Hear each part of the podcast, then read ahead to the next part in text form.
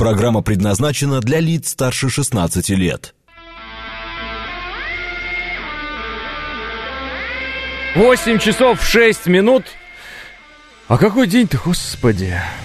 Среда, июнь, день 28.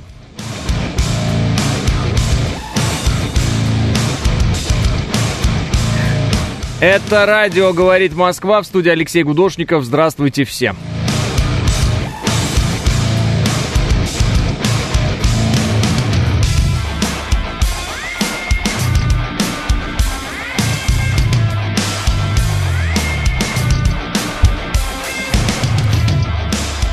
Микаэль, передам а, ваше замечание по поводу того, что вроде бы, может быть, какая-то ошибка была в тексте э, социальной рекламы нашей. Но это может быть такое. В какой-то момент э, кто-то начитывал, мог ошибиться. Перепроверим. Спасибо большое. Кстати, передадите.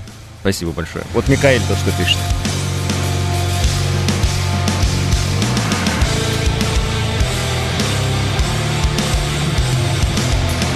Всех мусульман с праздником, пишет э, Леалка. А Всех, кто празднует Курбан-Байрам с праздником, пишет Алексей э, Кузнецов. Вот, э, подушки какие-то мне присылают. Так, а, сообщается об использовании России впервые в ходе СВО новейшего беспилотника С-70 «Охотник», пишет Василий.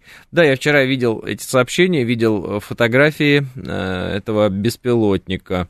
20-тонный БПЛА с размахом крыльев в 19 метров, предположительно накануне были нанесены удары по объектам, значит, 20-тонным, ВСУ в Сумской области. Данный дрон может пролететь расстояние до 6000 километров, развивая скорость до 1400 км в час, неся при этом на себе до 3 тонн бомб или ракет. Я, кстати, хотел э, спросить, а в итоге понял, кто-то понял вообще, чем наносились удары по Краматорску вчера? Наши, я так полагаю, наносили эти удары, потому что, а кто еще? Вот, и там, а, хорошо, я так понял, попали по ВСУшникам высокопоставленным, ну, не знаю, может и высокопоставленным, и по наемникам а, западным. И уже всю эту историю раскрутили, показали наши разные ресурсы, э, что да, действительно, потому что там стали говорить про то, что, э, что этот удар там чуть ли не по мирным жителям, ну, это враги наши начали так рассказывать, что -то там мирные жители сидели в кафе, ничего такого. Но сейчас выясняется, что эти мирные жители, они, оказывается, какие-то бывшие рейнджеры, вот это вот все. Весь вот этот набор. Сейчас я ссылочки на эти вещи по поводу татуировок и прочего. И, э, ну, то есть, и по татуировкам стали определять, кто там, что там, там интересные татуировки. Хотите, у меня в Телеграме можете посмотреть ссылку, кто вот, э, Украина.ру, соответственно, это все обнаружила. Чем били? Вопрос. А, так, подушка, смерч. Да, спасибо, Граншаум. Ага, ага, ага. Охотник Себастьян. Ну, я уж не знаю, откуда вы берете все свои там шутки эти, и, и половину из них я уже перестаю понимать, потому что я, наверное, старый становлюсь или что-то такое. Ну, в общем, я понял, вы что такое пишете, но никто не знает, чем наносились удары. Но если охотником, то это, конечно, очень интересно, потому что это э, давнишняя такая история с ним. Он, э, этот беспилотник вообще э, по логике создавался как дополнение, да, ну или не дополнение, ну, в некоторых вариантах и дополнение к Су-57. То есть вот есть этот беспилотник, есть Су-57, они могут в паре идти, один беспилотник, один там самолет, какие-то автоматические системы управления и прочее, прочее. Но это вот не э, маленький квадрокоптер какой-то, как вы поняли, да, это не э, там беспилотники, которые мы наблюдали своими глазами, там всякого разного вида уже. Э, это действительно очень большая машина, то есть прям большая техника, которая, ну, 6 тысяч километров пролететь может, ну, то есть, э, причем на скорости 1400, да, километров в час, то есть это э, сверхзвуковая история. Как ни странно, Вагнера отпустили, пишет Панк 13. Панк 13, давайте, не разгоняйте мне уже про этих Вагнеров, честно говоря, уже невозможно об этом говорить. Уже, по-моему, все слова сказаны, и э, президент уже все сказал, вот начинается опять это все по кругу. Поэтому э, давайте уже э, переставать этим заниматься, тем более, что посмотрим, значит, как будет развиваться вся эта ситуация, и какие там у кого договоренности были в Белоруссии. Вот, посмотрим, что там с передачи военной техники э, вооруженным силам Российской Федерации. Вот, э, посмотрим также, э, вот вчера Золотов сказал, что у Росгвардии появится вооружение, на что, э, по-моему, у Хинштейна спросили, если я не, ошибаюсь, мол, а это будет какое вооружение, которое отдадут э, вагнеровцы? Вот он, по-моему, сказал отрицательно, по-моему, это он был. Э, в общем, это будет вооружение, которое, в принципе, раньше было, да, у внутренних войск, и вот как пишут специалисты, было до середины 2000-х годов, потом, видимо, было принято решение, да, эм, там, Э, точнее, когда создавалась Росгвардия, было принято решение, видимо, что техника не понадобится тяжелая, вероятно, там совершенно другие были задачи, да, а, полицейские задачи. Вот. Э, теперь, как показывает практика, э, все-таки, да, по, по принципу национальной гвардии американской, видимо, это будет все, ну или как там, по принципу внутренних войск, которые были в Советском Союзе, это все формироваться. Почему? Ну, потому что когда и если там кто-то где-то обернет против тебя танк, а ты на там, легкой бронемашине, это, в общем-то, неправильно. У тебя тоже должен быть танк, чтобы кто-то, кто оборачивает танки против тебя, в общем-то, не имел такого желания. И превосходство вот в этом смысле в силе на месте, да? Вот. А что за тройки и ромбы, не совсем понимаю, пишет Павел. Ну, у человека такая татуировка, значит, ромб и в нем тройка. И э, тут же э, люди пишут, что это Тройка в ромбе – это шеврон 3-го рейнджерского батальона 75-го полка армии США. Военнослужащие данного батальона часто делают подобные тату в память о службе. Ну, то есть, это американский наемник, вот, который попал под удар э, вчера, в, который в Краматорске был. Очень многие наши, кто работает на этом направлении, сказали, что удар чувствительный, хороший э, цели, э, ну, хорошей цели достигли. То есть этим ударом это прямо попадание в яблочко, так скажем. Поэтому вот так. Ну, естественно, украинская пропаганда представляет это как бедные туристы попали под обстрел России. Да, вот есть, кстати, эта фотография вот у нас в трансляции. А, меня на YouTube нет, я это, как сказать, я подпольно работаю, да, поэтому я есть только во ВКонтакте и э, в Телеграм. Вот. С удивлением обнаружил для себя, что есть еще у нас YouTube. Ну, ладно, Э, кому, кому что, ну ладно. Э, интересно, еще сегодня была такая история, э, я видел две новости. Первая новость, у Китая большие проблемы, Джо Байден. Следом за ней следующая новость, Трамп. Джо Байден полностью зависит от Китая. Ну, если их соединить вместе, получается очень смешно, потому что я понимаю тогда, какие у Китая проблемы, если от них полностью зависит Байден. То есть, действительно, Эм, подопечный у них, ну, так скажем, потек. Попадание по американцам втройне приятно, пишет Миша Николаев. Э, да, ну, имеется в виду американские наемники. Э, да здравствует Алексей Гудошников, пишет Флайн Томагавк. Ой, спасибо большое, но давайте меньше вот этого всего. Как э, можно назвать тур в страну, которая воюет с ядерной державой, пишет Алекс Поляков. Даже и не знаю. Эм, ну, наконец-то и закончили с Вагнер, пишет Иван 77-й. Опричнина, пишет шеф-комендор. Э-э- сообщил новость вроде Поздняков. Украина.ру об этом написали, кстати, пишет э- Малостуха. Э- нет, э- расскажи нам еще, какие подлые вагнеровцы и предатели, пишет Владимир Че. А тут нечего рассказывать, собственно говоря, все оценки даны, Владимир Че, а вы будете э- язвить. Э- я вам тогда прочитаю одну очень интересную цитату. Вот слушайте, Владимир Че, специально для для вас. А, так, это вчерашняя цитата, я опять в себе выкладывал. Александр Лукашенко, двоеточие. В России есть много сторонников дестабилизации внутренней обстановки. Работу по их зачистке еще не начали, в отличие от Белоруссии, где после событий 2020 года к этому относятся очень серьезно. Э, вдумайтесь, э, Владимир Че, когда вы э, в условиях, в которых находится сегодня наше государство, изображаете из себя, видимо, какого-то там внутреннего бунтаря в интернете, что значит фраза «еще не начали»? То есть она же кардинальным образом отличается от фразы «не начинают» или э, «никогда не начнут». Она звучит так «еще не начали». Попробуйте э, к этому присовокупить э, совещание силового блока всего. С президентом. Попробуйте представить себе и подумать, а, какие еще решения, кроме а, того, которое было опубличено да, устами Золотова по тому, что Росгвардия получит танки и другую тяжелую технику, какие еще решения были приняты. Если на совещании были представители, например, ФСБ, что, чем будут сейчас заниматься представители ФСБ?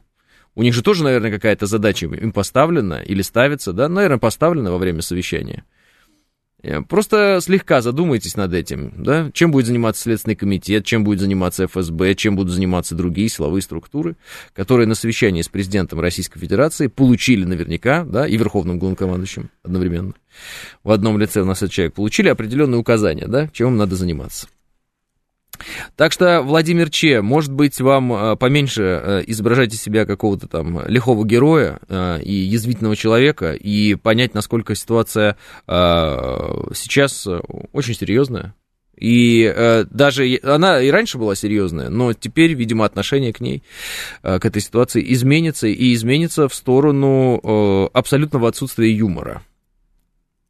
А я вижу, как э, интернет забит шуточками там всякими разными. Э, ну, я так понимаю, что многие из тех людей, которые там в юморе в этом тонут, они э, просто не смогли оценить масштаб возможного они не смогли оценить в своей голове, что было бы конкретно с ними, с их семьями, там, с их э, имуществом или еще с чем-то, если бы мятеж затянулся и, э, например, стал бы, э, ну, как и любой мятеж, просто делить страну на части, потому что были бы люди с разными взглядами, которые друг друга бы стали бы, например, убивать активно.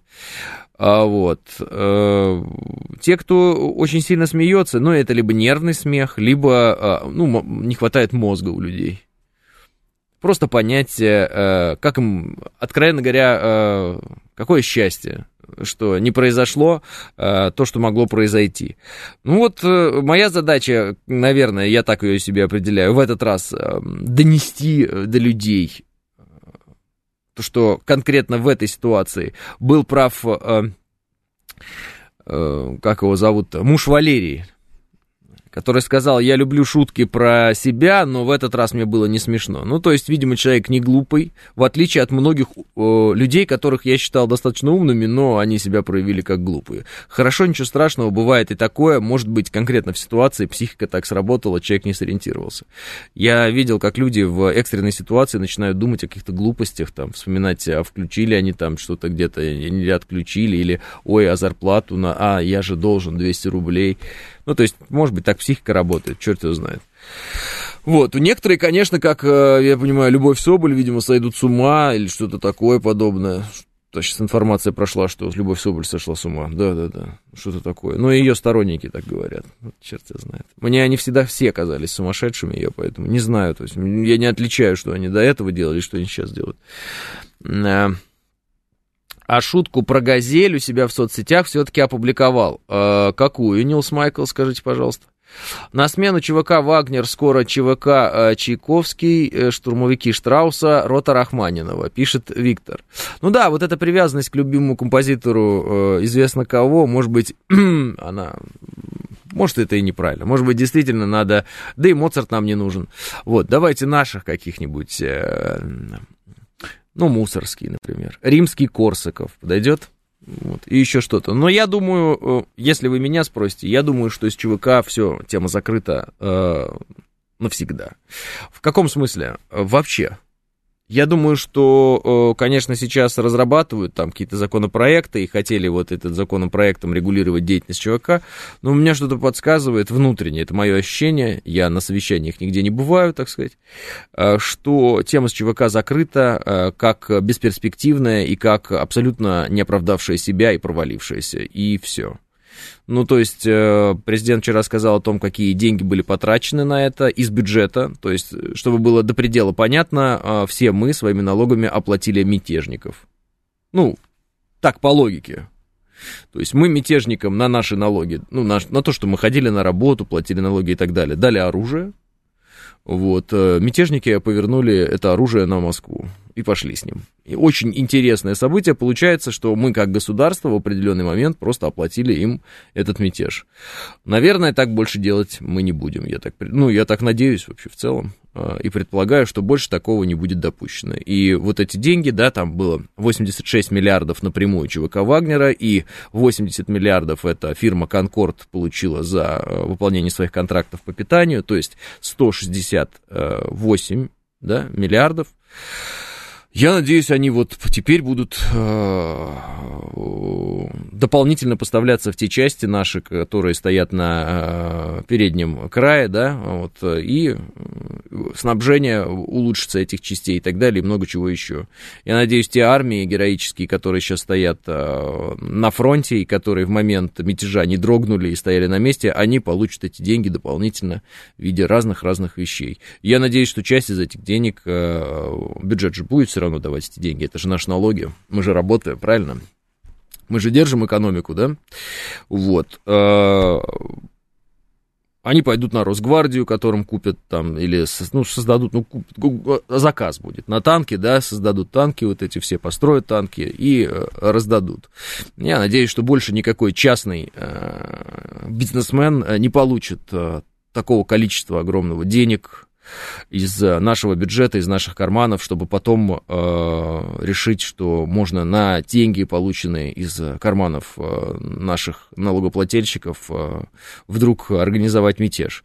Ну, то есть для меня это была информация, когда я увидел, ну, там, объем финансирования, я, конечно, удивился сильно. Ну, много, что уж говорить. Недавно там, Народный фронт собирал деньги, и вот э, мой знакомый, военкор Игорь Лапик, он так вот э, с гордостью сказал, мы, говорит, огромные деньги со всей России собрали э, для того, чтобы помочь нашим бойцам там, и так далее, и гуманитарная помощь. Мы собрали 4 миллиарда рублей.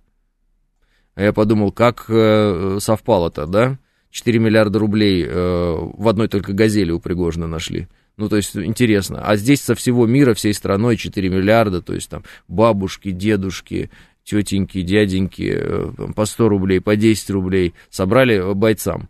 Ну вот э, пусть э, те деньги, которые раньше шли на э, частные какие-то компании, да, они теперь идут напрямую всем нашим мобилизованным, да, всем тем людям, собственно говоря, которые еще вчера были частью вот именно такой мирной, да, нашей экономической жизни, также платили налоги, а потом им сказала Родина надо, и они сказали, ну да, хорошо. Вот я вчера вдруг узнал, что, оказывается, у олимпийской чемпионки Лепницкой муж вот он, во-первых, находился в зоне СВО, то есть он военнослужащий, он был мобилизован в определенный момент, э, сам фигурист в прошлом, насколько я понял.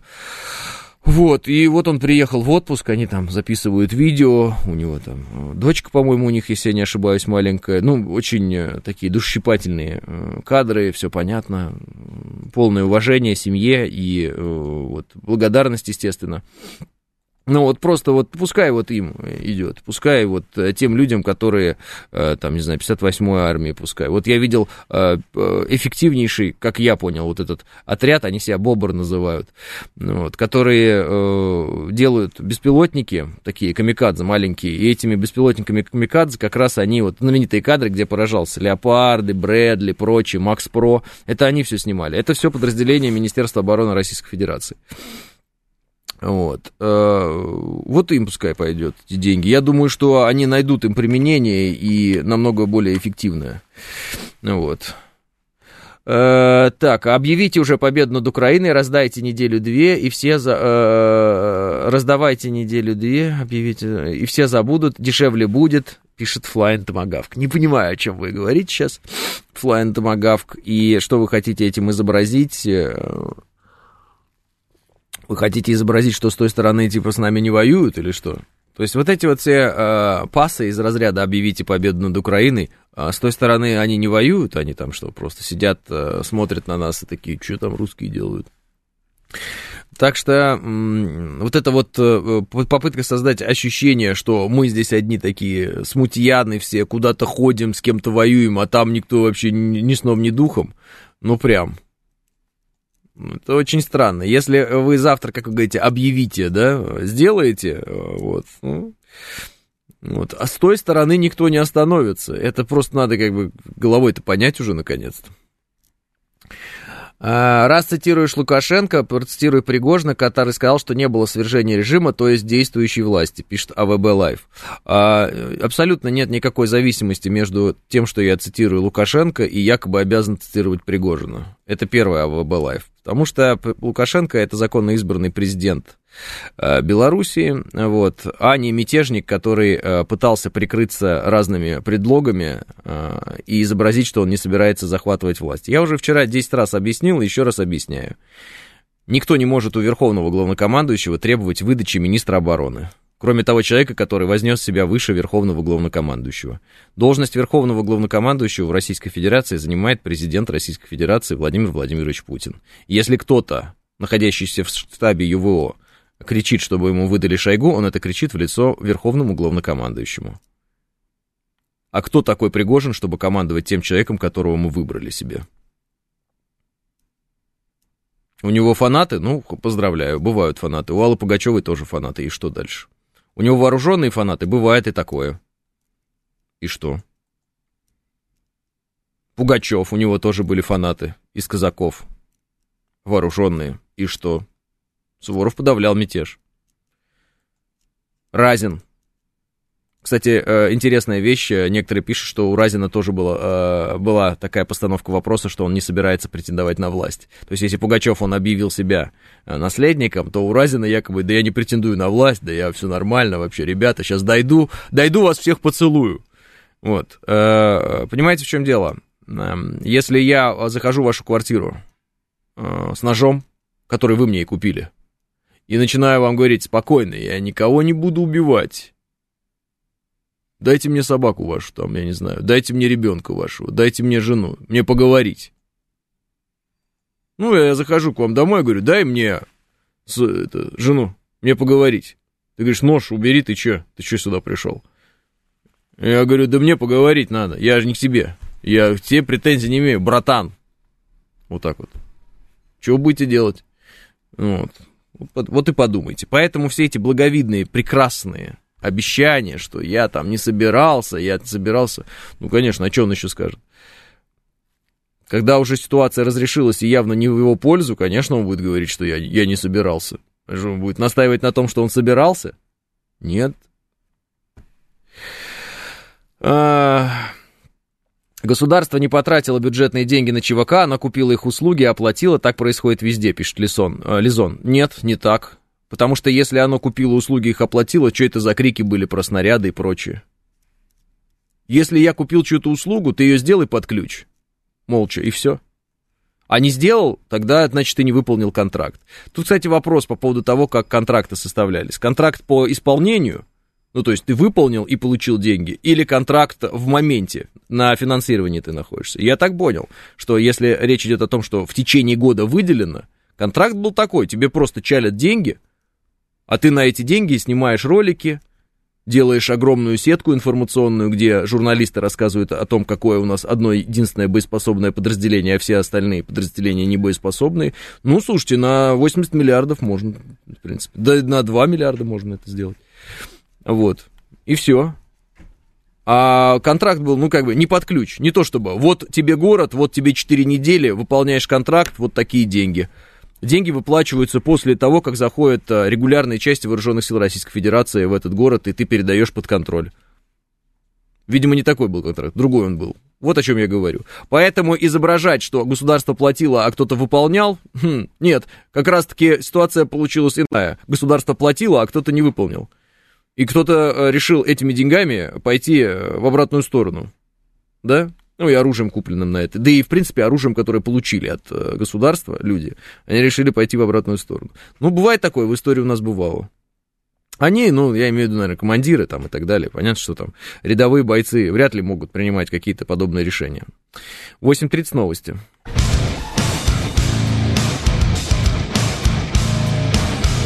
8.36 в Москве, это радиостанция «Говорит Москва». Елена мне говорит, а вы уверены, что между ЧВК, как юрлицом, и некой структурой, которую через деньги переводили, не существовало договора, где прописано снабжение снарядами и оружием? Да, уверен. И уверен теперь, что снарядами и оружием снабжали очень хорошо отряды ЧВК «Вагнер», потому что когда они пошли на Москву и захватывали Ростов, у них было много снарядов и оружия.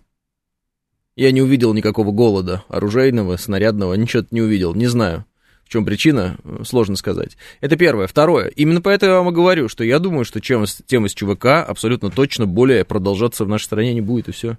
Эта тема теперь быстро, ну как быстро, быстро не быстро не знаю, но ее закроют, и все. Это мое мнение.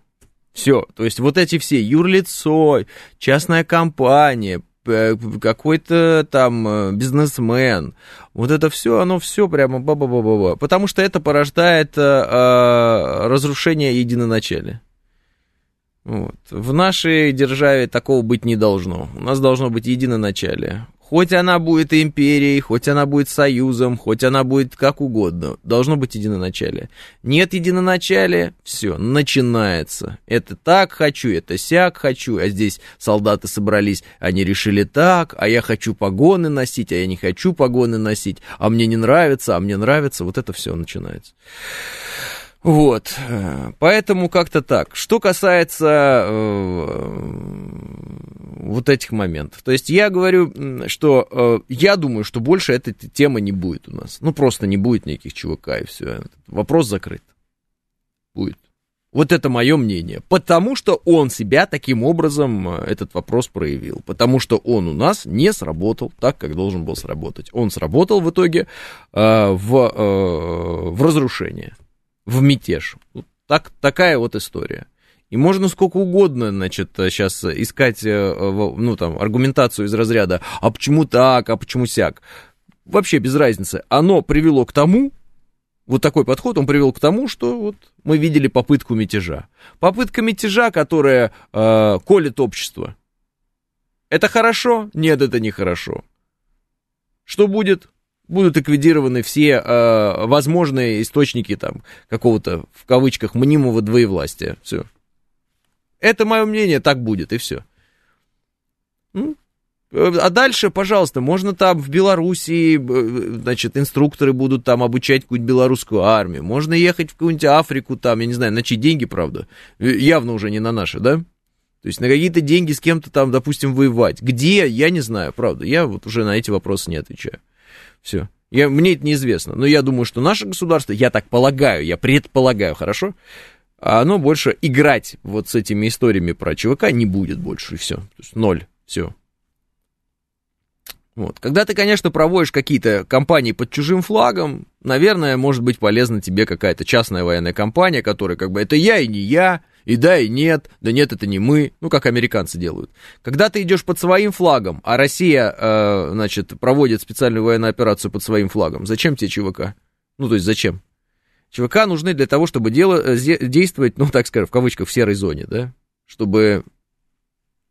Кто это? А не знаю кто, и все. А да и нет. Ой, это какие-то местные люди, которые там...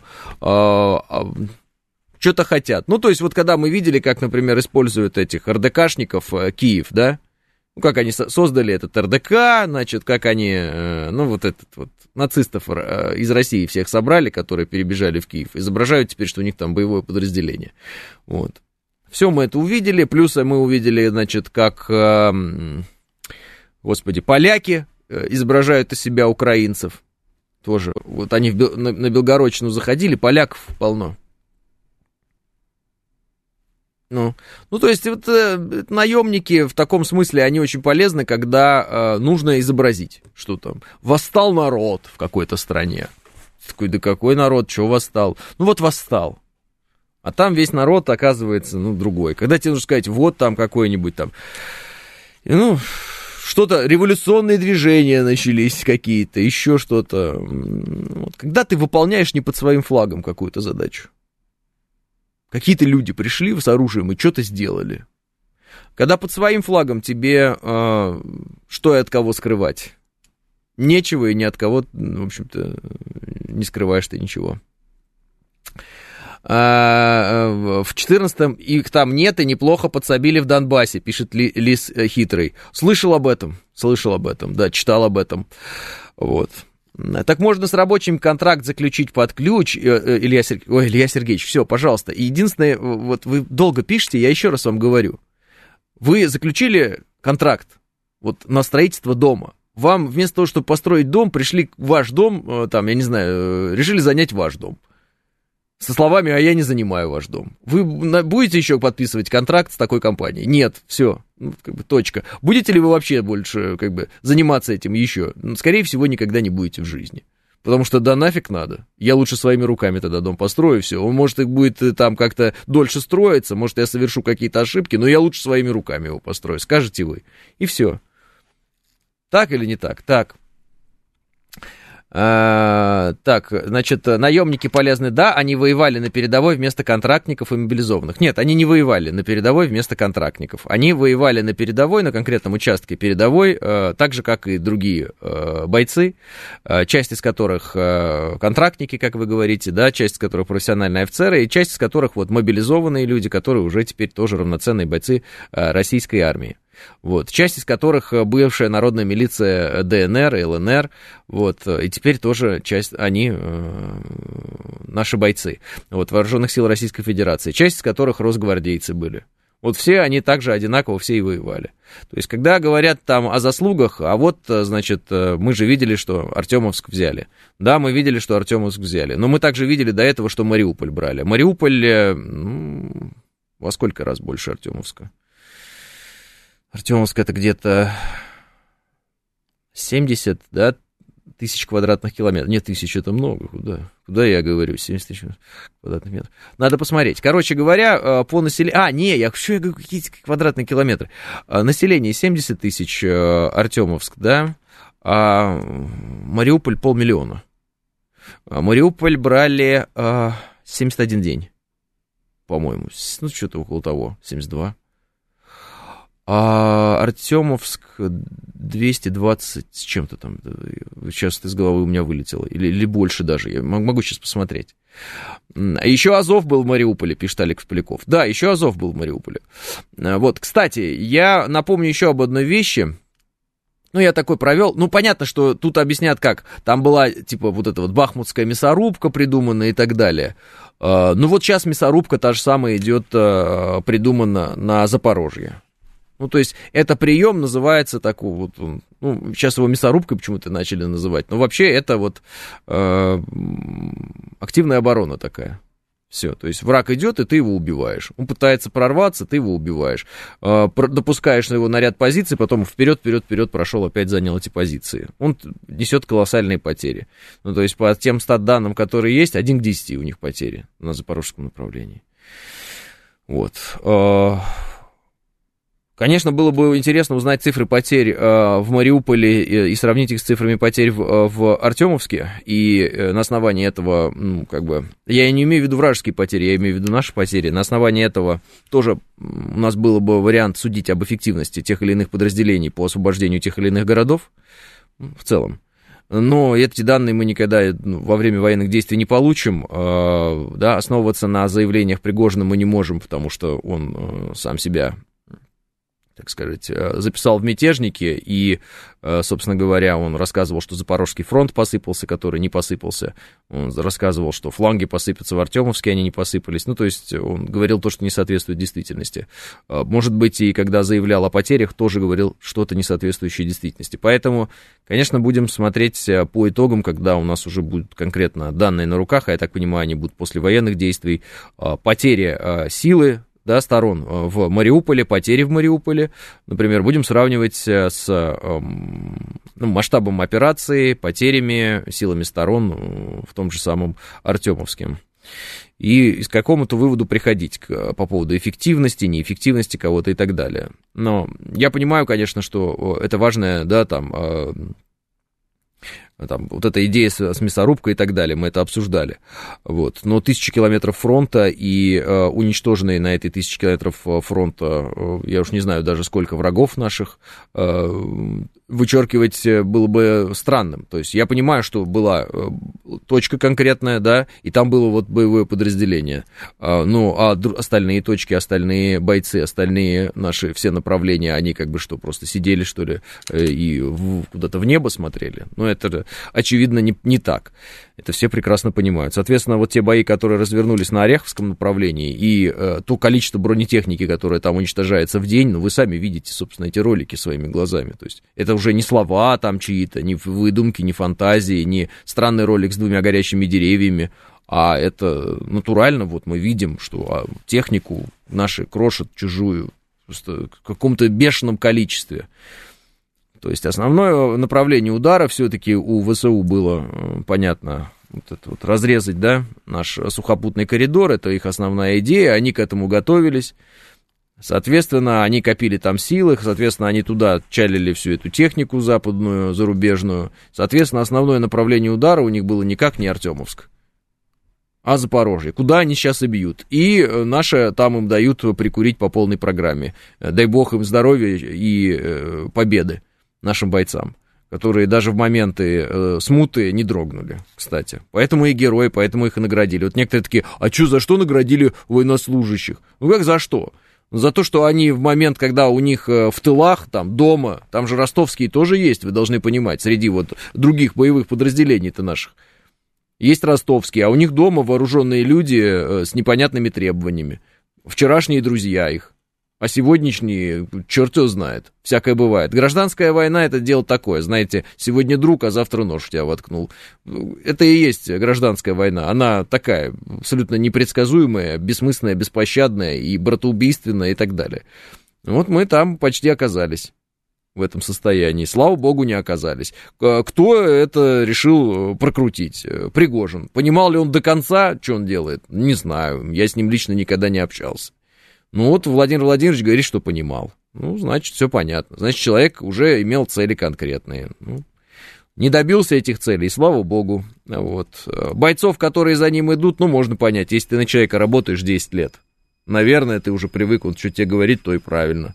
Ну, тем более дисциплина, наверное, тоже железная в этом смысле, да, там оружие у всех. И все вокруг тебе говорят, ну все, идем, идем, да. И ты такой, а я вот э, там не хочу. Ну, такое. Хочу, не хочу. А вот, э, получается, что отличная бойцовская собака покусала своего хозяина, а ведь была и остается профессионалом, известно, что это проблема дрессировки, пишет 101 километр. А, а может быть, это не собака, может быть, это волк. Подумайте об этом. Может быть, это э, изначально э, не поддающийся дрессировке зверь.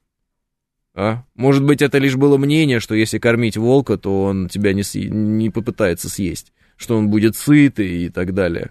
Может быть, лишь в этом проблема. Может быть, это не а, собака, может быть, это не преданное животное. А? а? Может быть, это волк, может быть, это ну, какой-то другой хищник, которого мы перепутали с а, тем, кто будет нам верой и правдой там служить и так далее. И знаете, такая есть фраза, сколько волка не корми, он в лес смотрит. Вот, может быть, это тот самый волк, которого мы кормили, а он смотрел в лес все время? И он в этот лес побежал в какой-то момент? Не знаю, сложно сказать, сложно сказать. Вот. Э, хаски, мне говорят. А, хаски, они воют, они лаять не умеют. Я видел это ужасное, конечно, видео. Я не знаю, у кого хаски, как вы это терпите. А прошлые заслуги, в кавычках, пишет Родер. Что нам теперь, Власова почитать за предыдущие генеральские успехи, забыв о предательстве, пишет Родер? Логично. Вы много времени уделили Вагнерам, а, а вначале сказали, что не надо их обсуждать, пишет Дягилев. Да, согласен. А, как это сказать? А, не смог удержаться от соблазна, простите меня, пожалуйста.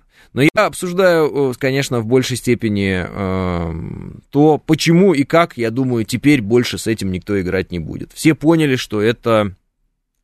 Вот хороший образ у нас получился с вами вместе, родили мы его сейчас вот все-таки, да, э, что это волк это не пес. Это не, э, это не тот, кто будет с тобой э, верой и правдой и вместе с тобой там погибать, или если ты куда-то уедешь и не вернешься, сидеть и ждать тебя у э, этого там, причал, там, я не знаю, ну, помните этот э, Хатика, в общем, где он там сидел возле Пер, перрон, перрон вот, ждал хозяина. Это не хатик, это волк, это волк, и мы его кормили, он был сытый. Потом, видимо, что-то какие-то перебои с едой получились там или что. Вот. А он такой э, не стал ждать.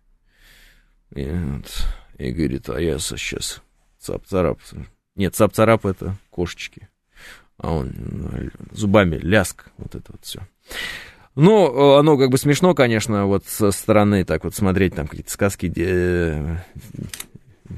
что-то Венского леса хотел сказать, или дядюшки Римуса, или что это вообще, какие-то сказки, да, вот сейчас уже это получается.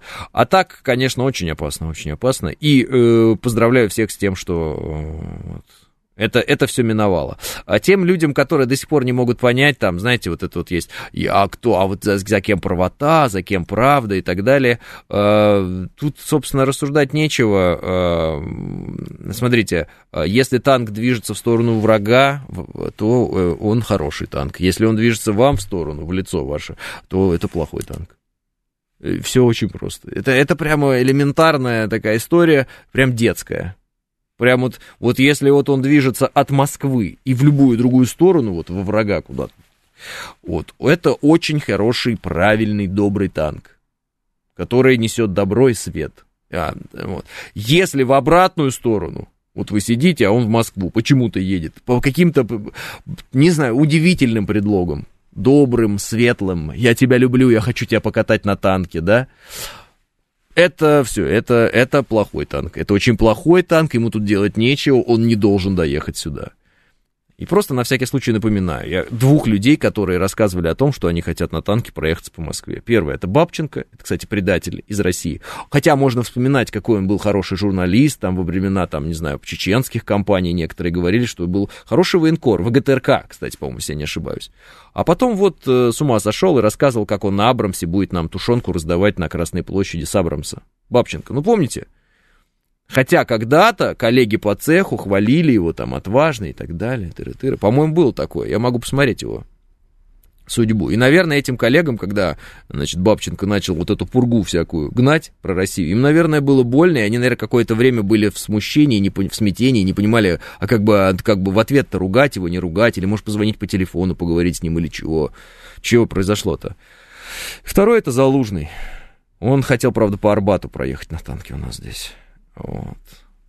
А, ни Бабченко, ни Залужный а, не приближались так близко к Москве на танке, как это сделали а, мятежники. Вот. Причины могут быть разные, там, вот, вчера Золотов объяснял, почему, там, оба, об, кольца обороны возле Москвы и так далее. Суть не в этом. Суть в том, что у нас в тылах сделали рейд люди. Этого не добивались РДКшники, потому что они шли сквозь границу и туда подгоняли. Ну, помните, наши с Новой-то Волжанки РДКшников отжимали и всех вот этих вот так называемых борцов за русскую свободу, вот их отжали назад. Вот. В итоге армия этим занималась и так далее, Росгвардия и так далее. Сейчас там Ахмат стоит, Росгвардия тоже. Вот.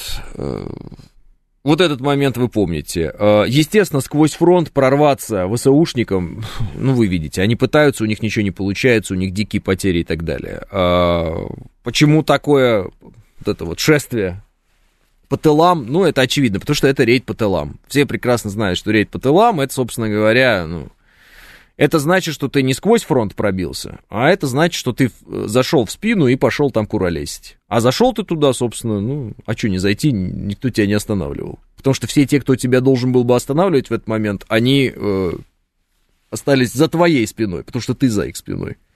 Очевидная вещь. Что касается того, они бы через фронт прошли, ну, мы видели, что э, ЧВК умеет пробиваться через фронт, но э, мы видели, что это происходит по 100 метров в день. Вот. И мы видели, что а, через фронт они так и не пробились. Мы видели, что да, а, взяли Артемовск, но вот так вот, чтобы прямо разрезать фронт вражеский и прямо выйти на оперативный простор, и по этому оперативному простору долететь там до ближайшего, там, ну, Запорожья или там Краматорска, Славянска, еще ближе. Нет, такого не было. То есть прорвать чужой вражеский фронт, м-м, Никак. Ну где, мы видели, чтобы кто-то взял и прорвался у нас сейчас сквозь э, врага?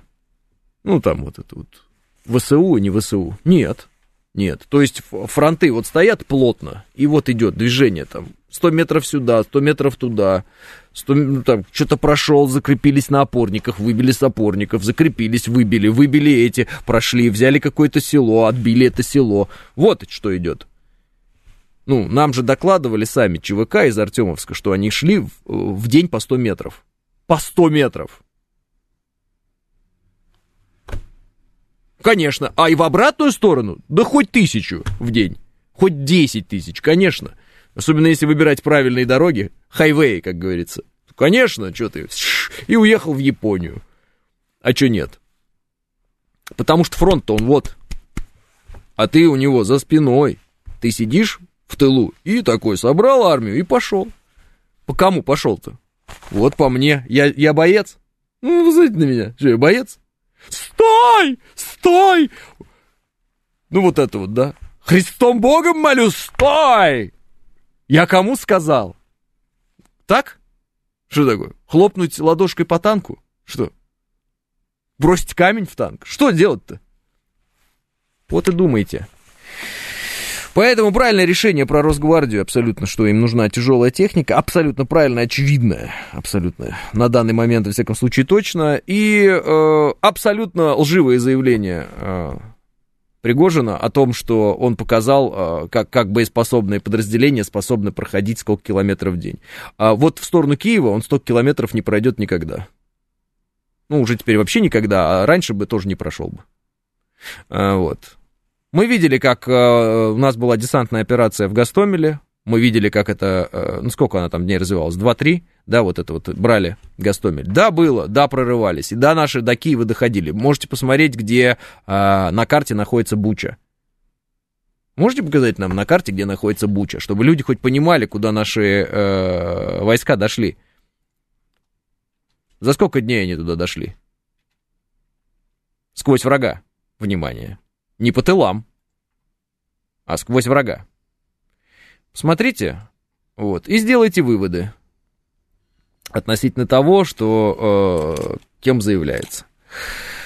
Вопрос только, Зачем? Пишет Лис Хитрый. Э, подождите, это самый лучший вопрос, э, но я не понимаю только в какой момент вы его задали.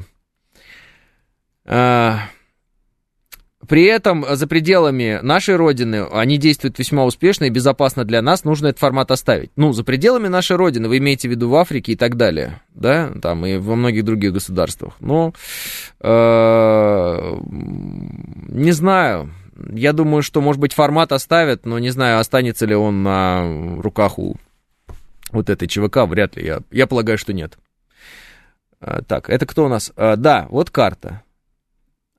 Не видите Бучу там? А, вон она, вон она Буча, посмотрите, а вот Киев рядом. Видите карту? Вот Буча. А, сколько дней до Бучи наши шли? Ну, то есть Га- э, Гастомельский десант, они в первый день долетели, прям на вертолетах просто вылетели, высадились, насколько я помню. А до Бучи сколько наши шли? Три дня. Вот и все. Вот и все, дорогие друзья. Поэтому я не знаю, почему кто-то утверждает, что э, это была какая-то демонстрация там уникальных возможностей, и все остальные подразделения, они у нас вот на такое не способны. Хм, наши сквозь врага дошли, э, и, э, а не сквозь наши же тылы. В первые же дни. Другое дело, что дойти и удержаться, это разные вещи. Поэтому, когда Верховный Главнокомандующий говорит, что мятеж в любом случае был бы подавлен, так оно и есть. Ну, доехали 4 тысячи бы куда-то. Ну, встали бы они, не знаю, у моста на Оке. Дальше что? Взяли бы их в огневой мешок, допустим. Ну и все. И на этом бы был бы конец. Поэтому я, в принципе, понимаю, почему предложение Александра Григорьевича Лукашенко мятежниками было принято. Потому что э, они оказались в тупиковом все-таки положении в тот момент, когда поняли, что той поддержки, которую они рассчитывали, они не получили они не получили. Именно поэтому Верховный главнокомандующий и президент выходит и говорит спасибо нам всем. Он говорит, спасибо вам всем, говорит, спасибо. Потому что очевиднейшим образом здесь сейчас получилось так, что народ не дал той поддержки мятежникам, на которую они рассчитывали. Почему они рассчитывали на большую поддержку? Потому что они недооценили э, как бы, точнее, переоценили себя на основании того, какое мнение они сами о себе сложили в интернете. Но интернет это интернет, а реальная жизнь это реальная жизнь. Ходить на баррикады в интернете готовы все и всегда в комментариях. А вот в жизни далеко не все и не всегда. 9.00 новости. Программа предназначена для лиц старше 16 лет. 9 часов 6 минут, среда, июнь, день 28.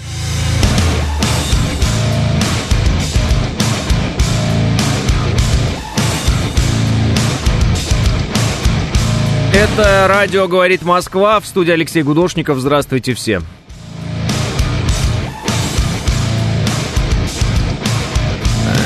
Четыреста четвертый говорит, из вас получился бы хороший солдат, и цели понимаете, и 100 метров на войне под пулями не расстояние, пишет 404. Ой, 404 очень ценю ваш сарказм, безусловно. А, но ведь согласитесь, рейд по своим тылам и прорвать чужой фронт – это совершенно разные вещи.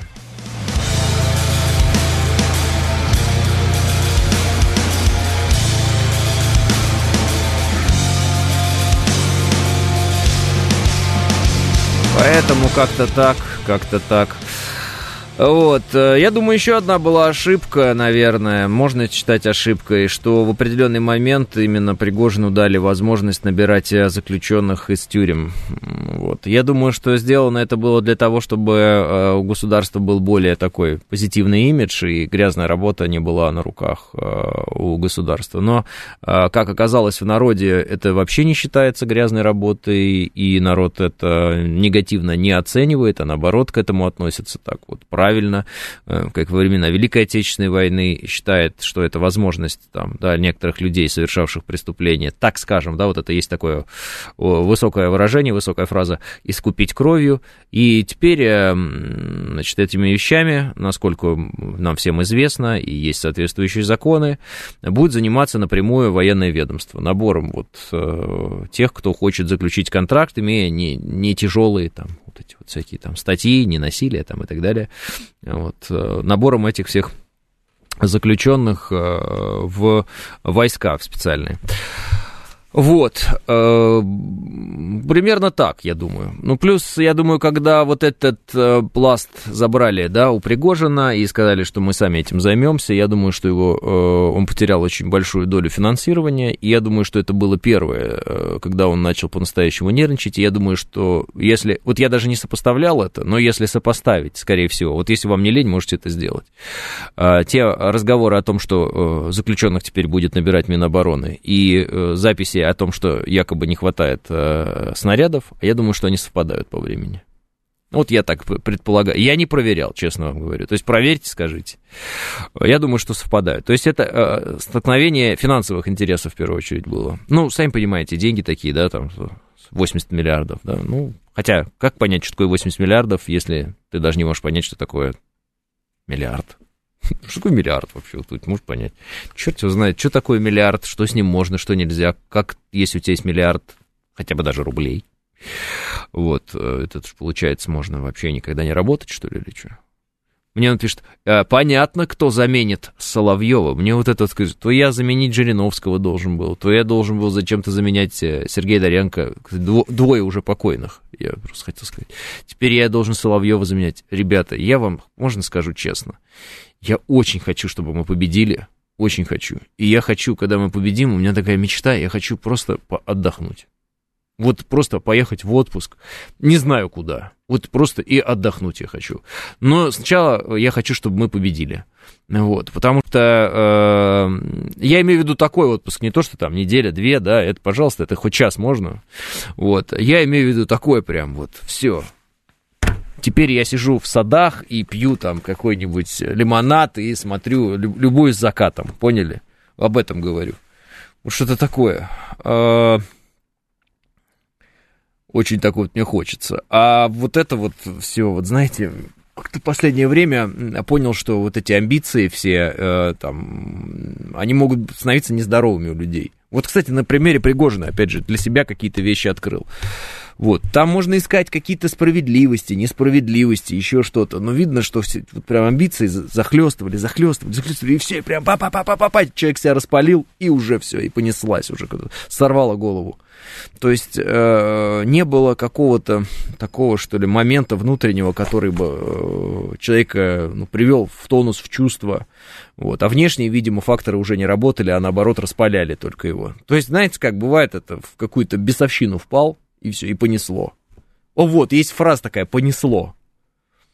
Но э, вот я не хочу, чтобы меня несло куда-то, да, вот. Я хочу, чтобы я все-таки был, ну, в адеквате, чтобы меня... Ну, это же тоже удивительно, вот смотрите, во-первых, мы увидели вот это вот э, понесло как Пригожина. Мы увидели это, очевидно. Мы увидели, как, ну, я уж извините, о таких вещах говорю, с ума сошла Любовь Соболь, видимо. Или что, ну, ее вот сторонники это говорят. Это помните, ФБК и так далее. Ну, якобы сошла с ума. Ну, я вообще не смеюсь по этому поводу, я сразу хочу подчеркнуть, я не собираюсь на этом как-то спекулировать, ничего такого. То есть напряжение у людей на разные взгляды, несмотря и так далее, оно очень высокое, внутреннее напряжение. Почему? Ну, потому что страна воюет. Вот. И э, было бы правильно и хорошо, если бы э, для этих людей, э, всех вообще, не в зависимости от их взглядов, а, находились какие-то правильные слова у других людей, там, может быть, или не у людей, не знаю у кого, которые помогали бы им вот из этого состояния психического дисбаланса полного, ну, выходить, или не приходить лучше в это состояние, то есть не, не, не впадать в, вот в эти бешенство какое-то, или что это, я даже не знаю, как это охарактеризовать. Ну, иначе можно себя так накрутить для того, что вот, ну, все, голова съедет. Ну, натурально просто съедет голова.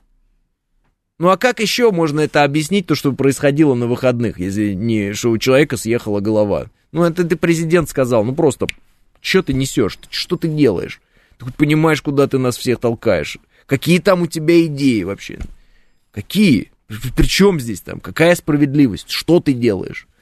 Ну вот такие вещи. То есть, чтобы не сойти с ума, в условиях, когда э, давление очень высокое, а э, вот об этом Ходаковский написал, он говорит, слушайте, э, народ еще сильнее напугался, а народ, он и так находится под прессингом войны. То есть вы, конечно, не на фронте все, дорогие друзья. Но прессинг-то есть все время психологический. А что если? А что если? А мы должны, а получается ли у наших? Плюс, э, кто э, там, знаете, не дай бог попал в водоворот информации, из него выйти же невозможно когда э, давят на пятихатки, опять наступают, мы отбили, они взяли метр, мы отбили метр, а этот метр сюда, тара -тара. это возгонка такая эмоциональная идет. С этим Артемовском какая эмоциональная возгонка была? 100 метров прошли, 70 метров прошли, отбили назад, дайте... Да -да -да -да -да -да, и все уже сидят просто вот, зубы ломают, дробят себе, что происходит вообще. Сейчас посыпется, что там фланги, что там фланги? Ну, фланги на месте до сих пор, чтобы вы понимали.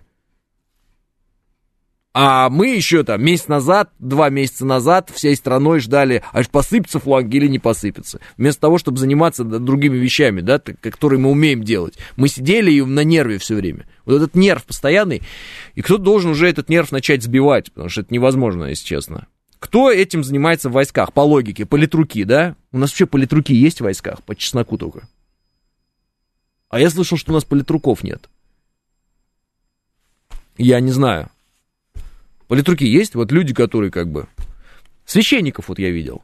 А священники это тоже политруки своего рода. Ну, э, которые раньше были, чем политруки в нашей армии, еще когда она была имперской. На человек, который может словом лечить. Все-таки словом лечить? Да, словом лечить. Потому что словом лечить это очень важно. Потому что э, раны лечатся э, не словами, конечно, а вот душевные раны, они только словами лечатся, они ничем больше вообще не лечатся, кроме как слова. Поговорить объяснить, э, найти выход из ситуации головой, да, понять, что можно, что нельзя, что хорошо, что плохо. Ведь границы стираются в какой-то момент, что хорошо, что плохо. Начинают уже появляться вещи. Ну, то есть, в какой-то момент мы, увидев видео, как какого-то врага нашего кувалды по башке дали, мы все порадовались. Ну, не все, может быть, но многие порадовались. Хорошо, я порадовался. Думаю, а вот так вот. А сейчас вот я уже начинаю думать, что, а, не, ребята, суд, только суд, больше никаких вариантов. Не-не-не, я теперь, я понял. Не-не-не, вот все, я научен. Никакого самосуда, никаких вот этих вот э, линчеваний, ничего подобного, только суд. Все, сидим, разбираем вину, вот есть государство, есть аппарат э, насилия, так называемый, ну, в широком смысле этого слова. Вот, извините, сидите, доказываете вину, вот, хочет он, пусть берет адвоката, доказывает, что он не виноват, вот, доказываем вину, конкретный приговор, э, там, ну, уголовное дело, обвинение, доказание, э, доказательство и приговор. И приговор приводится в исполнение федеральной системы исполнения наказаний специальный. И никем больше вообще. Все. Все, ребята, я научен. Я не знаю, как вы. Я все понял. Спасибо большое, я стал еще умнее, я стал еще старше. Скоро, наверное, начну сидеть. Все такие, в тюрьме? Я говорю, да нет, ну в смысле, седые волосы, ну может и в тюрьме. А я вам говорил, пишет Панк 13. Ну, Панк 13, ваш выход, как говорится. Все, кто мне тогда говорил, да, вы были умнее меня в этот момент. Все, признаю, хорошо? Ваш выход, друзья. А я вам говорил, я говорю, спасибо большое. Да, действительно. Я тоже люблю использовать фразу «а я вам говорил». Всем, кто делился инсайдами по поводу э, Минобороны в ближайшие дни, я вам говорил, что ваши инсайды это не инсайды, это лажа все. Вот. А я вам говорил, все, один-один. Я вам говорил, вы мне говорили, мы все становимся умнее.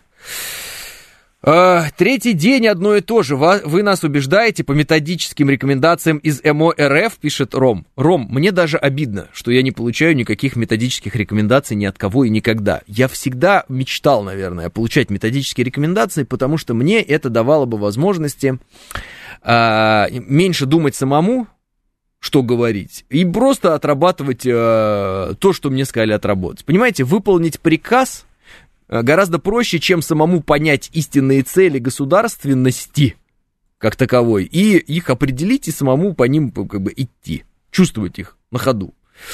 Э, вот если что, просто заявляю вам в лоб, э, мне методических рекомендаций не дают. Я не знаю почему мне бы было в 100 тысяч раз легче. Мне приходится самому сидеть и думать на тему того, что правильно, а что неправильно.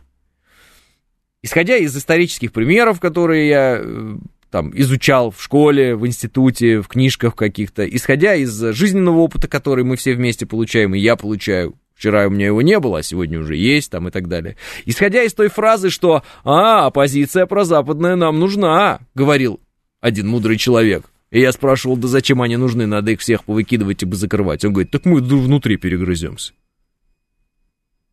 Я такой, да ладно, чуть мы перегрыземся. А ведь перегрыземся, друзья. Нужна, нужна точка сброса.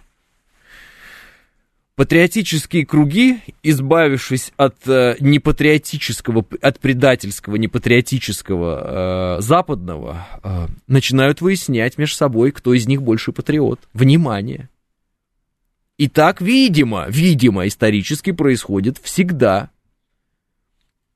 Оказывается, вот эти все непонятные люди, которые сидели и здесь, а, да кому нужна Россия? Да она должна быть маленькой с один квадратный сантиметр. Да ненавижу всех, ненавижу все. Вот. Русские нич- там, ничего не умеют, государственность наша ужасная они, оказывается, нужны для того, чтобы мы их слушали и вместе, вместе, друзья, патриоты советской родины, имперской родины, э, нынешней нашей родины, вместе их все втроем, так сказать, три направления ненавидели. Потому что, оказывается, когда у нас пропадает объект ненависти, мы начинаем говорить, так, погоди, все-таки, как правильно было, в Российской империи или в Советском Союзе? И все, и погнали. А кто-то говорит, слушайте, да неправильно было ни в Российской империи, ни в Советском Союзе. Сейчас правильно. А все-таки, друзья, социализм или капитализм? И и получается, что люди, которые, э, казалось бы, всем сердцем любят свою родину, начинают драться между собой, словесно сначала, мысленно, потом словесно, знаете, мысленный бой, как это в кунг-фу, словесно, а потом это может перейти в бой уже такой, вполне себе, вот. Понимаете, да, о чем я говорю? Э, и не видят сами, как начинают разрушать то, что они любят всем сердцем. Наша же самая главная ценность и достояние, которое у нас всех есть, у тех людей, которые любят свою родину, это же наша родина. Правильно или неправильно? Правильно. Россия в широком смысле этого слова. Назовите ее Советская Россия, назовите ее Имперская Россия, назовите ее просто Россия, как сейчас. Это же наше самое главное достояние. Мы же не можем ее, э, э, как бы сказать, основы э, расшатывать. И если даже у нас какое-то есть побуждение, какое-то, как нам кажется, там, справедливости, и вот, надо 10 тысяч раз подумать, наше это побуждение и попытка там что-то там где-то сделать. А это будет на пользу России или во вред? Ну, очевиднейшим образом, по реакции западных СМИ и прочих. Вот эта попытка мятежа очень сильно ударила по нам. По реакции все понятно. Что там думают сейчас китайцы про нас? Не знаю. Говорят они что-то нормальное, они говорят, о, круто, русские быстро решили вопрос. А что они думают? А что думают про нас а, американцы реально сейчас? Не те политики, которые начали кричать, что «Опа, Россия сейчас рухнет, там надо скорее вооружать Украину в два раза». Что думают американцы? Что они думают по поводу того, э, в чьих руках э, ядерная кнопка России? Что они думают по поводу своей тупой пропаганды, которая заключалась в том, чтобы изобразить, что в России не с кем договариваться, потому что здесь варвары? А что, может, не варвары? То есть мне интересно, что вообще весь мир о нас подумал в этот момент. И что-то мне кажется, что весь мир в этот момент о нас разное подумал, всякое могло подуматься им, да? Но при этом они испугались. Все. Понимаете, о чем я? Это нам на пользу? Это похоже на то, что это укрепляет наш имидж в глазах э, всего мира? Ну, там, допустим, 8 миллиардов людей. Вот и, вот и думайте. Так что э, эмоциональность это, конечно, интересно. И зачастую эмоциональность дает возможность человек, э, человекам, людям вот, преодолевать очень сложные вещи. Но можно, э, действуя эмоционально, действуя, как тебе кажется, из твоего окопа, правильно и справедливо, превратиться в таран, который уничтожит то, ради единственного, чего мы все сражаемся, в широком смысле этого слова, сражаемся с врагом. Россию. Все. Такая вот штука элементарная. А мировое правительство есть, как думаете, пишет Сергей? Я думаю, что есть э, западная э, элита, э, которая, э, собственно, не скрывает, что она есть, и у них есть вот очень тесные связи между собой, и, собственно, есть там во многих европейских странах непосредственные ставленники крупного капитала американского, которые выполняют задачи администрации американской, а сами шаг в сторону не делают. Я думаю, что часть этого капитала это там, Макрон, я думаю, что часть этого капитала это Шольц, я думаю, что часть этого капитала, внимание, Зеленский, я думаю, что Санду это часть этого всего. А, вы спросите меня, а, относимся ли мы к этому? Нет, и, собственно, из-за этого мы вынуждены воевать. Вот. А если бы мы к этому относились, э, были частью его, мы бы не были вынуждены воевать, но мы вынуждены были бы а, потихонечку распадаться. Такие пироги.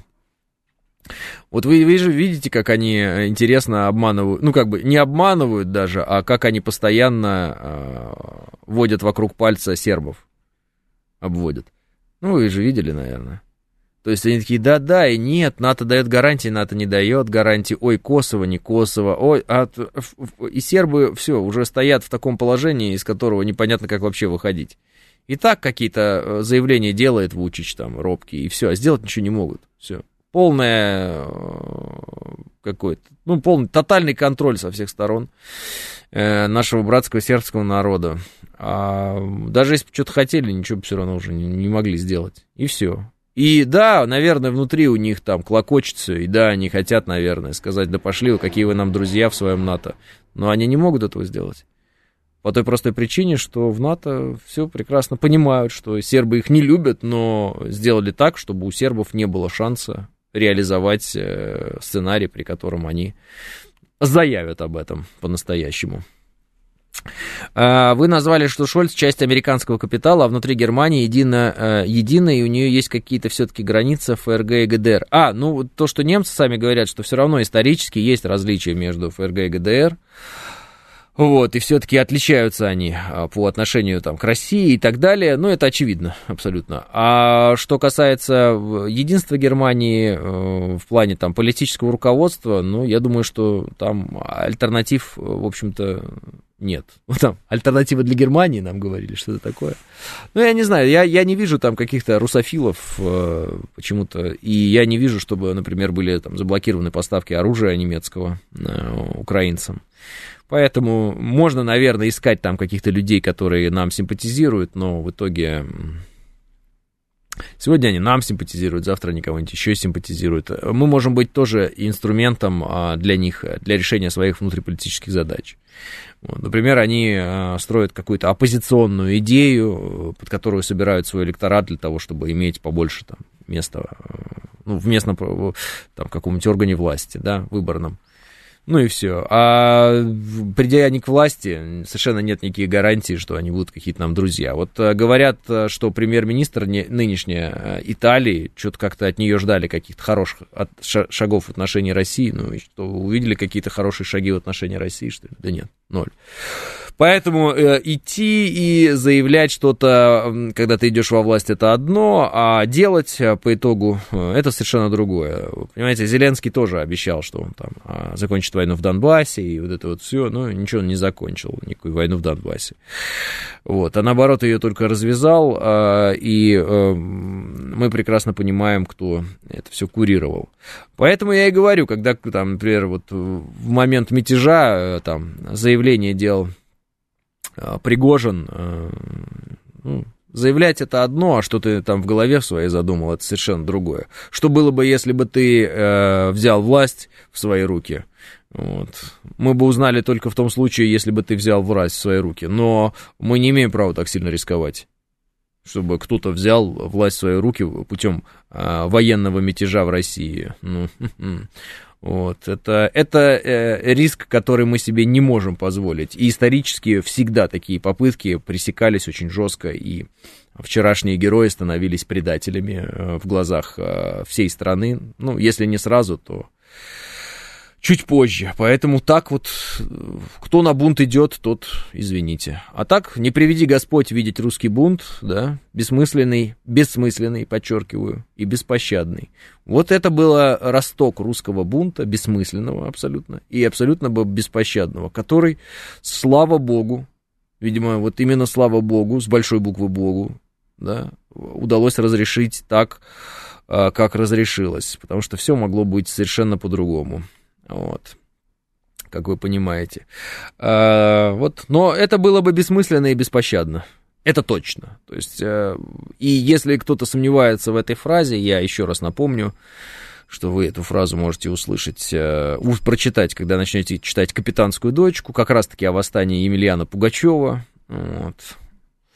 А, и понять, что написал ее Александр Сергеевич Пушкин. Александр Сергеевич Пушкин, э, не просто так э, его назвали «наше все», это человек, который сформировал наш язык современный, литературный, это человек, который нас э, сформировал фактически как народ, потому что вы сами видите, что народ формируется от языка всегда.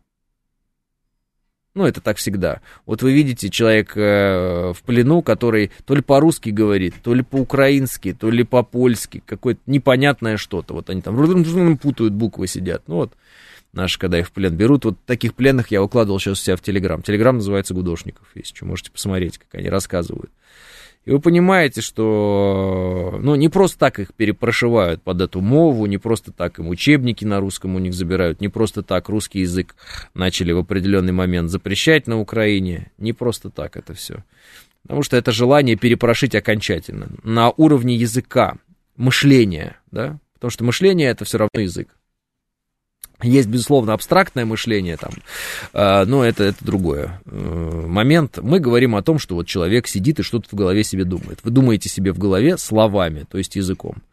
И вот человек, который сформировал, э, да, э, теперешний наш русский литературный язык Александр Сергеевич Пушкин говорил, что нам лучше не видеть русский бунт, который бессмысленный, подчеркиваю, нет у него смысла, он абсолютно бессмысленный и абсолютно беспощадный. Нам повезло. 9.30 новости.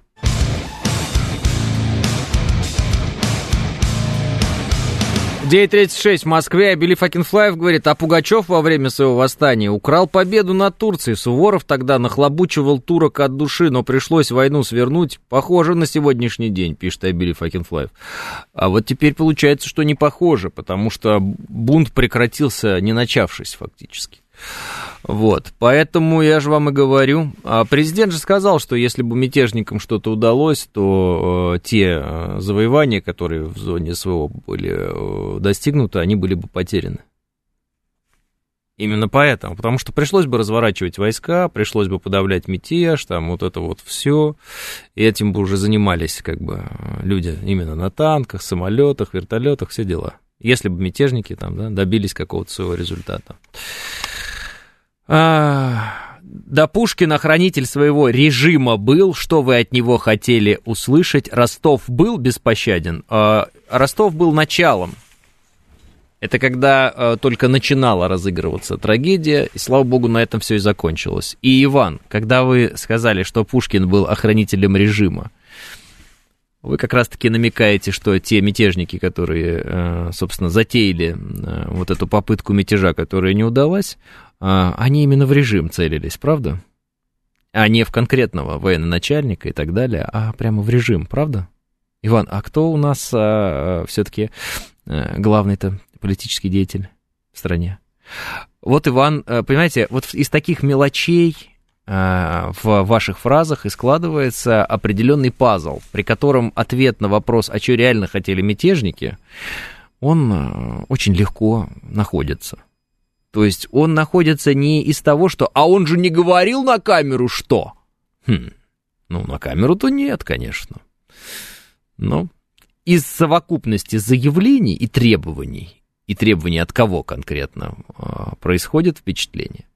А, еще один важный момент. Александр Лукашенко доложил вчера он, а, о разговоре. Там интересный был разговор, сейчас я его вам найду.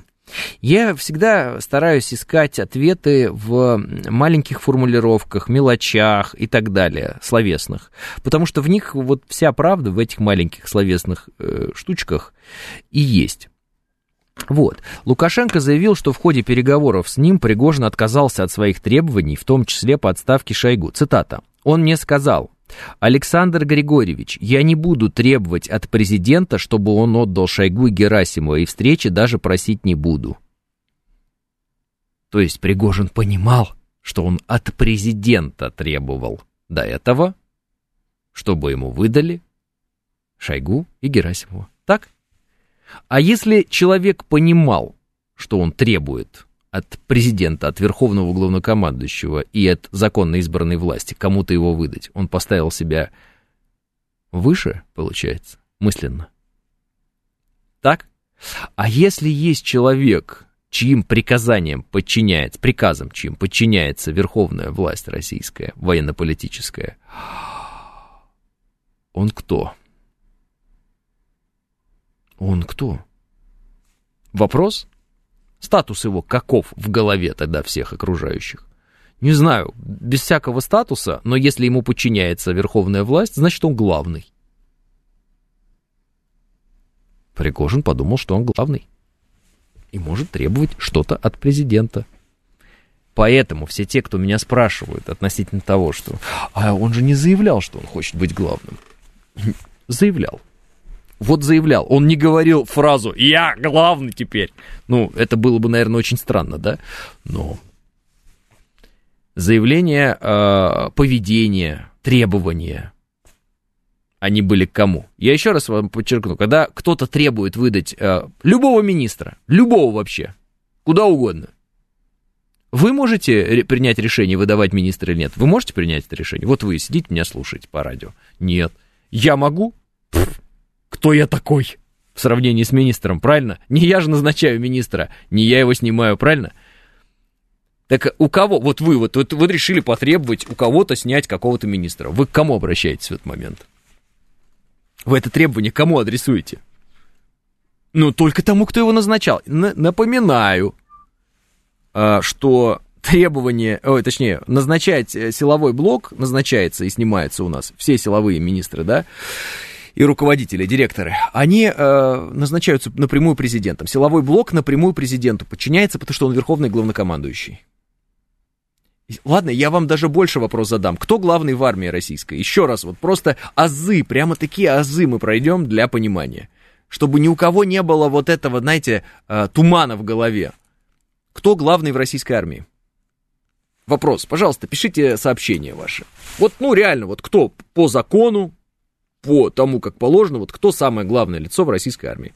Напишите мне там вот смс-ками. В Телеграм напишите. М?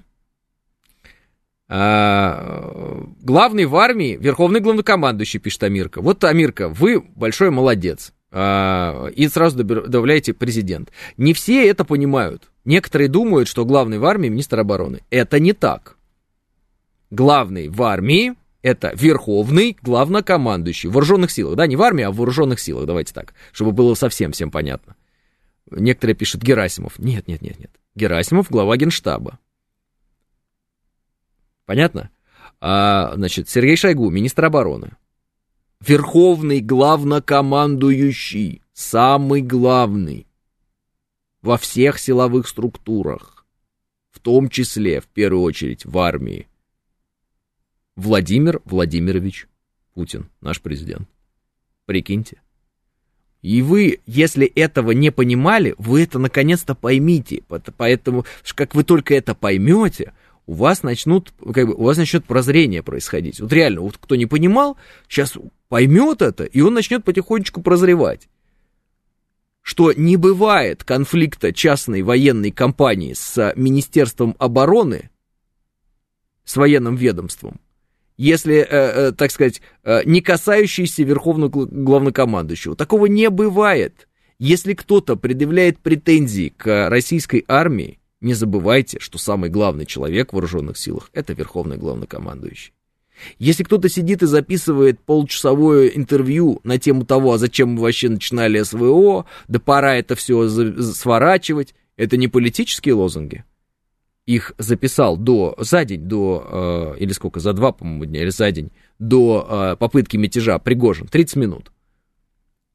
Нацистов на Украине нет, Зачем мы начали СВО? Пора это все завершать.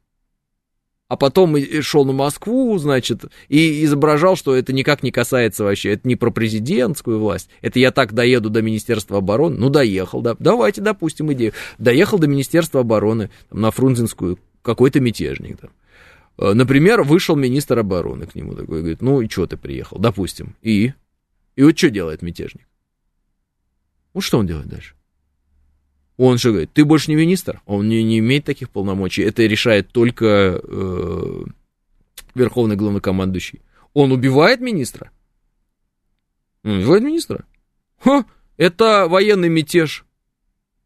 Это военный мятеж. Он, что он делает? Он сажает в тюрьму министра? В смысле? А он что, судебная власть? Он, он власть? Он кто он? Вот я поэтому и говорю, что э, не переведи Господь видеть русский бунт бессмысленный и беспощадный. Это вообще бессмысленное все было. Это было бессмысленное, непонятное действо. И беспощадное. В том смысле, что оно беспощадное к логике и ко всему остальному. И дальше, если бы это раскрутилось, оно было бы еще более бессмысленным и беспощадным. Вот. А при этом, э, э, ну, видимо, вот какие-то хорошие слова нашел там э, Лукашенко и молодец, и правильно сделал. При этом еще Лукашенко добавил, что он бригаду собирался отправлять уже в Россию на помощь. При этом Лукашенко назвал Россию отчизной. И при этом сказал, что за Москву бился бы как в 1941 году.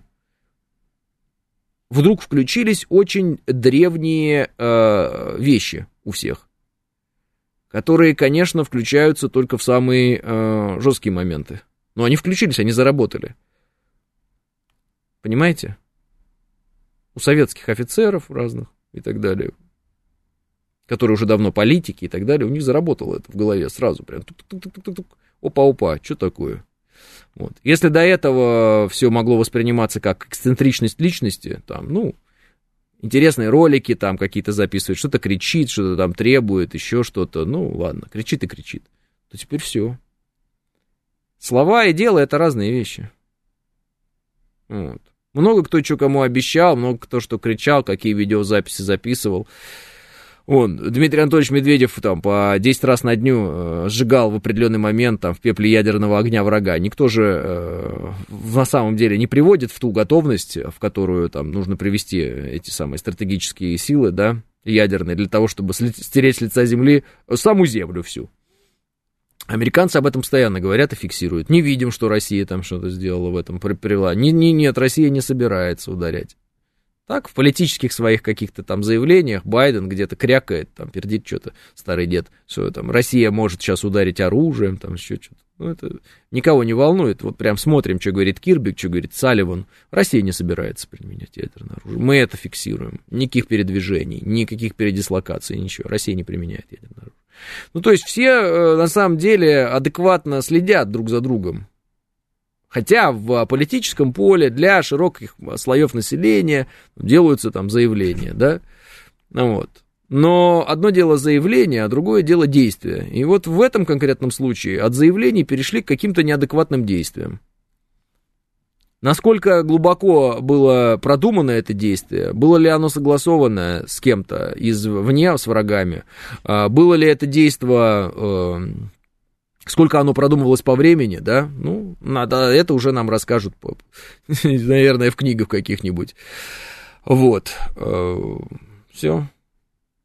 А мы идем дальше, нам надо идти дальше, потому что, а что, у нас куда-то пропали ВСУ, я не знаю, может быть, наемники польские перестали приезжать на Украину, может быть, американцы а, от, от, отложили планы ослабления России. Может быть, мятежи, э, точнее, попытки мятежей, они усиливают Россию? Да нет, все равно на руку американцам. Любая попытка мятежа, любой движ не, не в ту сторону, это все равно, вот, козырь американцам, которые, ага, Россия сейчас разрушится изнутри. Сейчас американцы будут изо всех сил вкладывать деньги в то, чтобы в России патриоты между собой грызлись. Прям готовьтесь.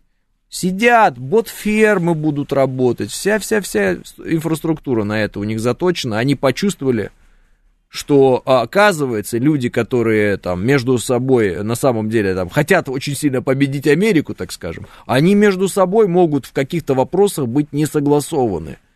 И они в каких-то вопросах, оказывается, могут там друг другу говорить, ай, за Российскую империю, а я за Советский Союз. Ребята, уже ни Российской империи, ни Советского Союза нет. Я просто всем на всякий случай напоминаю, если кто не понимает. Есть Россия. Ни Советского Союза, ни Российской империи нет по той причине, что мы не смогли противостоять внешнему врагу, и мы идеологически оказались неподготовленными, и нас разрушили, внимание, изнутри. Что Российскую империю, что Советский Союз. Давайте еще раз сейчас возьмем и лобешником ударимся в эту огромную бетонную стену. Прямо вот хряснемся нашей волосатой или лысой башкой, в зависимости от того, есть у нас волосы на голове или нет. Прям врежемся лбом еще раз. Давайте еще раз похороним, да, нашу вот государственность. Ну, этого только не хватало. Не воспримите как предложение, это я э, с сарказмом говорю. А теперь говорю без сарказма. Ни в коем случае нельзя наступить на эти грабли третий раз. Но это надо быть кромешными дебилами, чтобы взять и наступить на эти грабли третий раз. За сто лет. Ну, чуть больше, чем сто лет теперь. Пожалуйста, давайте не будем этого делать. Вам нравится Российская империя, берете флаг Российской империи, прикладываете к сердцу, ходите с ним, но и рядом несете флаг России современный. Вам нравится Советского Союза флаг, берете советский флаг, рядом флаг российский, э, и у сердца его храните. Вы э, мудрее всех, и вы охранитель нашей истории, понимаете, что все это наша родина, вне зависимости от флагов, берете имперский флаг, советский флаг, российский флаг на сердце и ходите с ним. Как недавно в Санкт-Петербурге повесили три флага.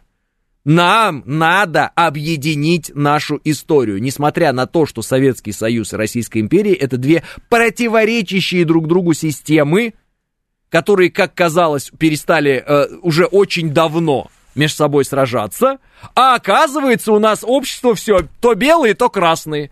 У вас все еще гражданская война в головах. Вот наш враг видит, что у нас гражданская война столетней давности в головах и хочет, чтобы она из голов наших перешла в наши руки, чтобы мы опять начали рубиться здесь. Они знают, что это единственный способ, как нас, ой, да скажу грубо, трахнуть. Уж извините, по голове. Знаете, у меня так дед говорил. Трахнуть по голове. В смысле ударить, на самом-то деле. Это слово ударить, значит. Вот. Как нас победить, так скажем, да? Уничтожить. Любое движение в эту сторону, кого бы то ни было, идеологическое, это пособничество врагу. Помните об этом. Вы, когда что-то заявляете, говорите, когда вам кажется, что вот сейчас самый что ни на есть момент для каких-то вот споров революционных, красное движение, белое движение, фиолетовое там, я не знаю. Нет, нет, нет, нет, вот именно сейчас это единственный подарок, которого ждут э, наши западные враги. Сто процентов.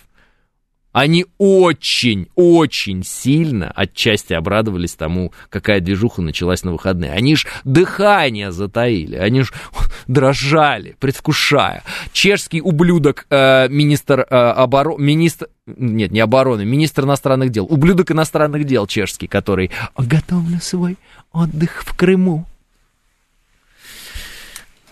Ну и прочие вот эти все там они там. Сразу все эти змеи, эти шакалы все откуда-то повылазят. Конечно, ну что ты, Россия сожрет сама себя. Хм, а мы будем потом просто эти плоды собирать спокойно своими руками. Как здорово. Понимаете, вот ни в коем случае, ни в коем случае. Вот. Если э, даже э, там Кому-то не хватило соображения этого, давайте всем остальным будет хватать соображения этого. Ну и, собственно говоря, вот эта реакция, которая в обществе произошла, о которой президент говорил, вот, неприятие мятежа, вот, широкими слоями населения, оно говорит о том, что все-таки, видимо, история нас чему-то научила. Мы, наверное, все-таки еще пока, слушайте, мы, мы молодцы вот в широком смысле этого слова. То есть как э, регионы высказывались, там, Крым с президентом, Запорожье с президентом, Херсон с президентом, ну, Херсонщина и так далее. Э, как высказывались, э, да все, да все. Какие видео с фронтов сразу стали приходить от наших бойцов. Вот. Все было четко абсолютно, никто не дрогнул, никто не снялся с фронта и так далее. А вы говорите, за что президент благодарил силовые структуры? Вот за это и благодарил. И те же самые росгвардейцы сейчас на передовой находятся. И э, наши э, вооруженные силы, и ВКС выполняют задачи. Все-все-все-все в этот момент они продолжают биться с врагом. Вот. Так что награждать надо, и э, именно за стойкость вот за эту. Несмотря ни на что, ребята продолжают рубиться. И никто, никто, никто не присоединился к мятежу из них. Это вот тоже отдельный момент который стоит отметить. Так что э, народ наш, видимо, все-таки набрался мудрости. Единственное, что кто из вас все до сих пор никак не может этой мудрости набраться и пытается разобраться там в том, как подписывается контракт или еще что-то. Ребята, вы, пожалуйста, из своих вот этих вот шкурных дел вылезайте, вырастайте из них. Вы поймите, вы, если у нас бомбанет, так сказать, э, вы не, свою шкуру не сохраните все равно. Не в том смысле, что вы конкретно не сохраните. Вот. А в том смысле, что э, как за вас конкретно охотиться кто-то будет. А вот просто берите окаянные дни, читайте там, вот эти все вещи. Это нельзя. Это э, запрещенная э, тема. В нее входить ни в коем случае нельзя. Ни при каких обстоятельствах. Никаких бунтов, мятежей, никаких переворотов. Купировать э, максимально быстро. Любыми доступными методами. Хорошо, что в этот раз методы оказались э, самыми быстрыми, это бескровные методы. Отлично, это очень хорошо на самом деле. Вот, э, потому что... Потому что минимальные наши человеческие потери, так скажем, в результате этого всего. Они были совершенно другими. Но, знаете как, э, сегодня э, получилось, а завтра такое может и не получиться, может не свести нам, понимаете? Поэтому давайте более мы в эту игру играть не будем никогда.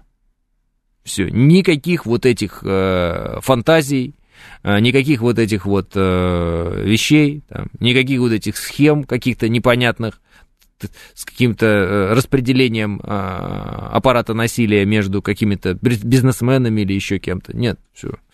Раз не работает, раз это все потом выливается вот в такие вещи, значит, это не нужно. Значит, нужно искать какие-то другие варианты взаимодействия и так далее и, так, и тому подобное. Вот это мое внутреннее мнение такое. Поэтому я не знаю, я посмотрел, у нас же продолжают законы о ЧВК, там что-то как-то его дорабатывать, еще что-то, не знаю. Я думаю, что надо от него отказываться. И все и просто забыть его, этот закон о ЧВК, и все. Такое у меня вот на данный момент, во всяком случае, ощущение. Не надо его прорабатывать, там, дорабатывать, просто Не работает. В России не работает. Потрачено все. Не работает. Что-то другое. Берите опыт Советского Союза, не знаю, берите опыт Российской империи, думайте, как Давайте вместе думать. Готов читать книжки 24 часа в сутки, предлагать э, какие-то идеи, если надо. Если не надо, готов э, не предлагать. Надо молчать, буду молчать. Надо говорить, буду говорить. Давайте э, просто будем делать все для того, чтобы убить э, нашего врага и ни в коем случае не друг друга. Все. Элементарно, как бы. Что полезно нашему государству? Что нужно делать, чтобы было в тылах тихо и спокойно, а фронт был снабжен всем, чем надо? Что от меня требуется? Говорите, командуйте, будем выполнять задачу. Каждый как кто может. Правильно? Правильно. А... А... Так. А, Еще лет 15 назад а, осознал для себя, что худшее, что может случиться для нас, это революция, пишет Алекс. Согласен, пишет Макс. Спасибо большое, Макс. А многим людям плевать на политическую повестку, и кто сидит у власти, пишет Дмитрий Еременко. Так это понятно, что большинству всегда было плевать э, на политическую повестку. Не многим, а большинству. Проблема заключается в том, что им плевать до того момента, пока все спокойно и нормально. А если вдруг произойдет что-то не очень хорошее, э, то плевать-то не будет. Потому что, ну, элементарно все сразу же за секунду изменится так, что тебе придется из жизни при, э, скатиться в выживание.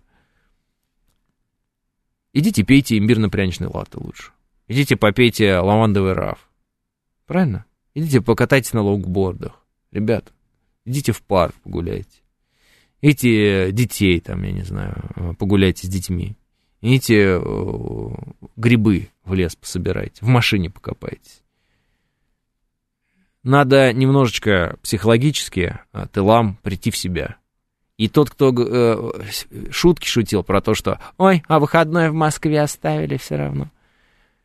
Не будет Москвы, не будет людей, которые каждый день ходят на работу, платят налоги, обеспечивают жизнь миллионов наших сограждан – ничего не будет. Хватит язвить на тему людей, которые в тылу каждый день выполняют тыловые задачи. Хватит уже язвить и делать вид, что они э, никчемны и они вот э, нет никакой ценности в их работе. Ценность в их работе первое сохранение экономики. Не будет экономики, не будет денег. Не будет денег, нечем будет воевать никакое подразделение не проявит ничего и ничего не сможет доказать, не имея под собой материального основания, обеспечения материального. Это надо, чтобы каждый предельно четко прямо понимал, что достаточно небольшое количество э, военнослужащих, вот, которые в определенный момент поддались на уговоры мятежника Пригожина, вот, стоили нам десятков миллиардов рублей. За один год только. Заплаченных из наших налогов. Не будет этих налогов, не будет нашей работы, не будет никаких боевых подразделений нигде, потому что не на что будет их содержать. А Запад нам деньги давать, дешевые кредиты, не будет. И остальные нам тоже усиленно помогать не собираются. Мы либо сами заработаем и сами сделаем, и сами победим, либо никак по-другому. Поэтому хватит людям, которые э, вознеслись, э, парафинить тылы. Не надо этого делать. Здесь тоже все работают для того, чтобы победить. Ну, я так надеюсь, во всяком случае. Так было бы правильно. 10.00. Всем спасибо. Э, до встречи завтра. И да пребудет с вами сила.